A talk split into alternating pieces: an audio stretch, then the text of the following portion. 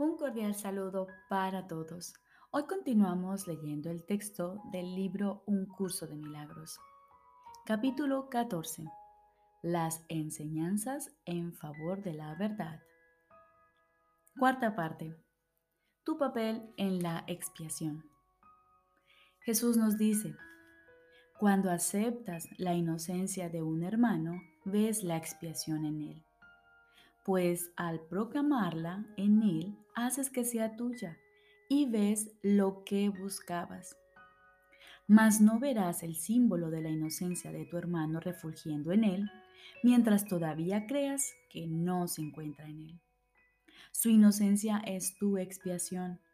Concédesela y te darás cuenta de la verdad de lo que has reconocido.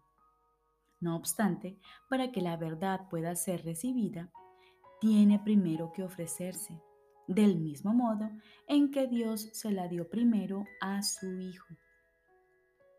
El primero en el tiempo no significa nada, pero el primero en la eternidad es Dios el Padre, quien es a la vez primero y uno. Más allá del primero no hay ningún otro, pues no hay ninguna secuencia ni segundo, ni tercero, ni nada excepto el primero. Tú que perteneces a la primera causa, que fuiste creado por Él a su semejanza y como parte de Él, eres mucho más que simplemente inocente. El estado de inocencia es solo la condición en la que lo que nunca estuvo ahí ha sido eliminado de la mente perturbada que pensó que sí estaba ahí. Ese estado y solo ese estado es lo que tienes que alcanzar, con Dios a tu lado. Pues hasta que no lo alcances, seguirás creyendo que estás separado de Él. Tal vez sientas su presencia a tu lado, pero no podrás saber que eres uno con Él. Esto no se puede enseñar. El aprendizaje se ocupa únicamente de la condición en la que ello ocurre por su cuenta. Cuando hayas permitido que todo lo que empaña a la verdad en tu santísima mente sea deshecho y consecuentemente te alces en gracia ante tu Padre, Él se dará a sí mismo a ti como siempre lo ha hecho. Darse a sí mismo es lo único que él sabe y así todo conocimiento consiste en eso. Pues lo que él desconoce no existe y por consiguiente no se puede dar. No pidas ser perdonado, pues eso ya se te concedió. Pide más bien cómo aprender a perdonar y a restituir en tu mente y misericordia lo que siempre ha sido la expiación se vuelve real y visible para los que la ponen en práctica. Esa es tu única función en la tierra y debes aprender que eso es lo único que te interesa aprender. Hasta que no lo aprendas, te sentirás culpable, pues en última instancia, y sea cual fuere la forma en que tu culpabilidad se manifieste, esta procede de no llevar a cabo tu función en la mente de Dios con toda tu mente. ¿Cómo ibas a poder escapar de esa culpabilidad si dejas de cumplir tu función aquí? No tienes que comprender lo que es la creación para hacerlo. Para hacer aquello que tienes que hacer antes de que ese conocimiento cobre sentido para ti. Dios no rompe barreras pues no las creó. Cuando las abandonas, desaparecen. Dios no puede fracasar, pues jamás ha fracasado en nada. Decide que Dios está en lo cierto con respecto a ti y que eres tú el que está equivocado. Él te creó de sí mismo, si bien dentro de sí mismo él sabe lo que eres. Recuerda que no hay alternativa a Él. No puede haber nadie, por lo tanto, que no goce de su santidad, ni nadie que no merezca su perfecto amor. No dejes de llevar a cabo tu función de amar en un lugar falto de amor que fue engendrado de las tinieblas y el engaño, pues así es como se deshacen las tinieblas y el engaño. No te falles a ti mismo, antes bien ofrécele a Dios y a ti mismo su irreprochable Hijo. A cambio de este pequeño regalo de aprecio por su amor, Dios mismo intercambiará tu regalo por el suyo.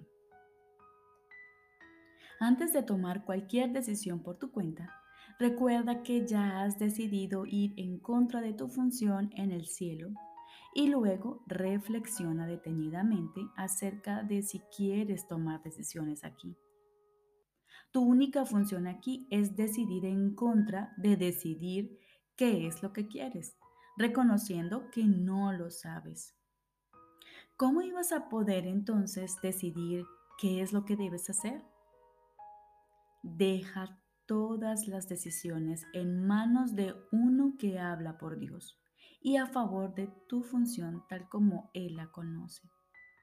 De este modo, Él te enseñará a eliminar la tremenda carga que te has echado encima al no amar al Hijo de Dios y al tratar de enseñarle culpabilidad en vez de amor. Abandona ese frenético y demente afán que te priva del gozo de vivir con tu Dios y Padre y de despertar felizmente a su amor y a su santidad, las cuales conjuntamente constituyen lo que es verdad en ti y hacen que seas uno con Él. Una vez que has aprendido a decidir con Dios, tomar decisiones se vuelve algo tan fácil y natural como respirar. No requiere ningún esfuerzo y se te conducirá tan tiernamente como si te estuviesen llevando en brazos por un plácido sendero en un día de verano. Decidir parece ser algo difícil debido únicamente a tu propia volición. El Espíritu Santo no se demorará en contestar cada pregunta que le hagas con respecto a lo que debes hacer. Él lo sabe. Él te lo dirá y luego lo hará por ti.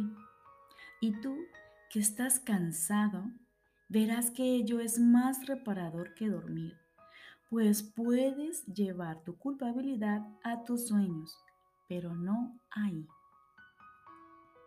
A menos que seas inocente, no puedes conocer a Dios, cuya voluntad es que lo conozcas. Por lo tanto, tienes que ser inocente. Mas si no aceptas las condiciones necesarias para saberlo, es que has negado a Dios y no lo reconoces, si bien te rodea por todas partes.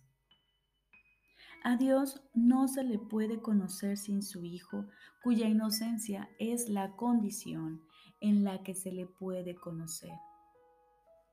Aceptar que su Hijo es culpable es una negación del Padre tan absoluta que impide que el conocimiento pueda ser reconocido por la misma mente en la que Dios mismo lo depositó. Si tan solo escuchases y te dieses cuenta de cuán absolutamente imposible es esto, no dotes a Dios de atributos que tú comprendes. Tú no lo creaste y cualquier cosa que comprendas no forma parte de él. Repito, no dotes a Dios de atributos que tú comprendes. Tú no lo creaste y cualquier cosa que comprendas no forma parte de Él. Tu tarea no es construir la realidad, la realidad está aquí sin que tú la hayas tenido que construir, pero no sin ti. Tú que has tratado de renunciar a ti mismo y que tampoco has valorado a Dios, escúchame hablar en favor de ti y de Él. No puedes comprender cuánto te ama tu Padre, pues en tu experiencia mundana no hay paralelo que te pueda ayudar a comprenderlo. En la tierra no hay nada comparable, ni nada que jamás haya sentido aparte de Él y nada aparte de Él se parece en lo más mínimo a su amor. Repito, en la tierra no hay nada comparable, ni nada que jamás hayas sentido aparte de Él. Se parece en lo más mínimo a su amor. Tú no puedes ni siquiera dar una bendición con perfecta dulzura ¿No te gustaría conocer a uno que da para siempre y que lo único que sabe es dar? Los hijos del cielo viven en la luz de la bendición de su Padre, pues saben que están libres de pecado. La expiación fue establecida como un medio de restaurar la inocencia en las mentes que la habían negado y que por lo tanto se habían negado el cielo a sí mismas. La expiación te muestra la verdadera condición del Hijo de Dios. No te enseña lo que eres o lo que tu Padre es. El Espíritu Santo, que lo recuerda por ti, te enseña sencillamente a eliminar los obstáculos que se interponen entre ti y lo que sabes. Su memoria es tuya. Si recuerdas lo que has fabricado, estarás recordando lo que no es nada. El recuerdo de la realidad se encuentra en Él y por lo tanto en ti. Los culpables y los inocentes son totalmente incapaces de entenderse entre sí. Cada uno percibe al otro diferente de cómo se percibe a sí mismo, lo cual impide que pueda haber comunicación entre ellos, pues cada uno ve al otro de modo distinto de cómo se ve a sí mismo. Dios solo se puede comunicar con el Espíritu Santo en tu mente porque solo Él comparte el conocimiento de lo que tú eres con Dios. Y solo el Espíritu Santo puede contestarle a Dios por ti porque solo Él sabe lo que es Dios. Todo lo demás que has puesto dentro de tu mente no existe pues lo que no está en comunicación con la mente de Dios jamás existió. La comunicación con Dios es vida. Sin ella, nada puede existir en absoluto.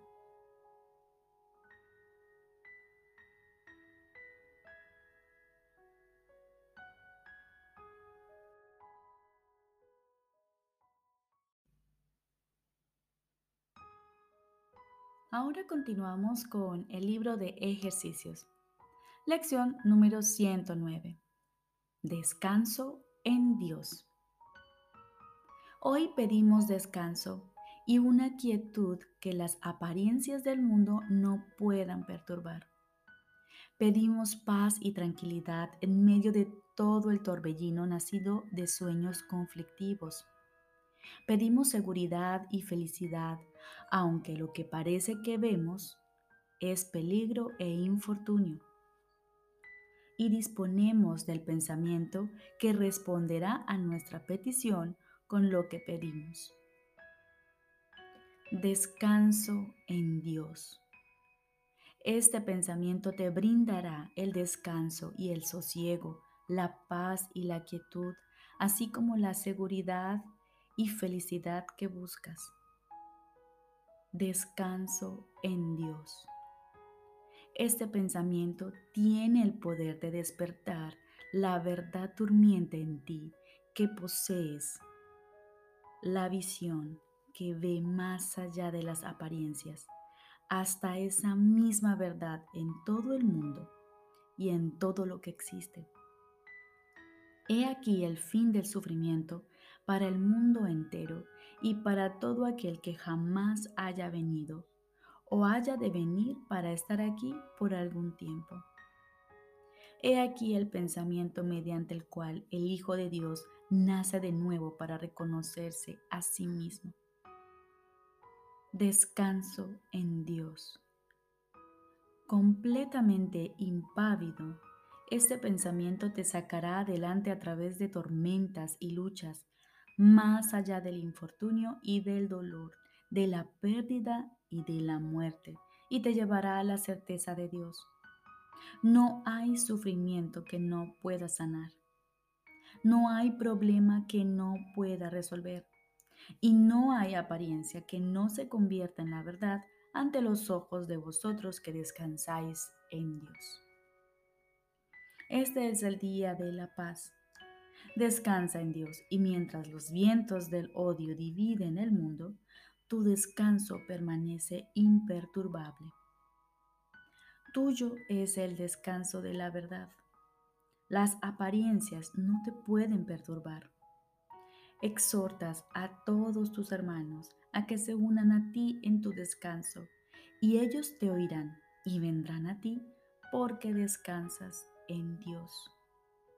No oirán ninguna otra voz excepto la tuya, porque tú le entregaste tu voz a Dios y ahora descansas en Él y dejas que Él hable a través de ti. En Él no tienes inquietudes, preocupaciones, agobios, ansiedades o dolor, ni miedo al futuro, ni remordimientos por el pasado. Descansas en la intemporalidad, mientras que el tiempo pasa de largo sin dejar marca sobre ti pues nada puede jamás alterar tu descanso en modo alguno.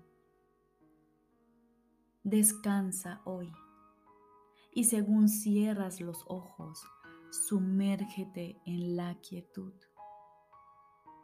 Permite que estos periodos de descanso y respiro le aseguren a tu mente que todas sus frenéticas fantasías no eran sino los sueños de un delirio febril que ya pasó. Deja que tu mente se aquiete y acepte con agradecimiento su curación. Ahora que descansas en Dios, ya no vendrán a rondarte sueños de terror. Dedica tiempo hoy a ir más allá de los sueños hasta llegar a la paz.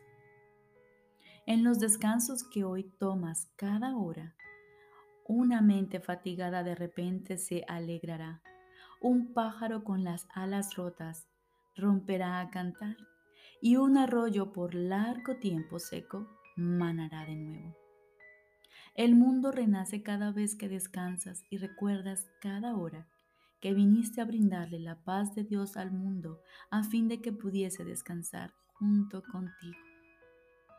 Cada vez que hoy descansas cinco minutos, el mundo se acerca más a su despertar. Y el momento en que lo único que haya sea descanso, se acerca más a todas las mentes cansadas y exhaustas, demasiado agotadas ahora como para poder seguir adelante solas. Y estas mentes oirán al pájaro cantar otra vez y verán el manantial manar de nuevo y con renacida esperanza y renovado vigor marcharán con paso ligero por la senda que de súbito parece más fácil de recorrer según siguen adelante. Hoy descansas en la paz de Dios y desde tu descanso exhortas a tus hermanos a que encuentren el suyo y descansen junto a ti. Hoy serás fiel a tu cometido al no olvidarte de nadie e incluir a todos en el infinito círculo de tu paz, el sagrado santuario donde reposas. Abre las puertas del templo y deja que tus hermanos distantes y tus amigos más íntimos vengan desde los más remotos lugares del mundo, así como desde los más cercanos Invítalos a todos a entrar y a descansar contigo. Hoy descansas en la paz de Dios, tranquilo y sin miedo. cada uno de tus hermanos viene a descansar y a ofrecerte a ti su descanso. Descansamos juntos aquí, pues así es como nuestro descanso es total. Y lo que hoy damos ya lo hemos recibido. El tiempo no es el guardián de lo que damos hoy. Damos a los que aún no han nacido y a los que ya partieron, a todo pensamiento de Dios y a la mente en la que estos pensamientos nacieron y en donde descansan. Y les recordamos su lugar de descanso cada vez que nos decimos a nosotros mismos, descanso en Dios.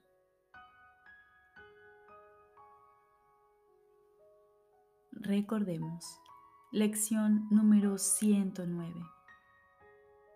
Descanso en Dios. Hoy nos daremos la oportunidad cada hora por cinco minutos descansar en la paz de Dios. Nos regocijaremos en su paz y brindaremos paz todas las personas que nos rodean, cercanas y lejanas. Les brindamos nuestra paz. Descanso en Dios. Te deseo un excelente día.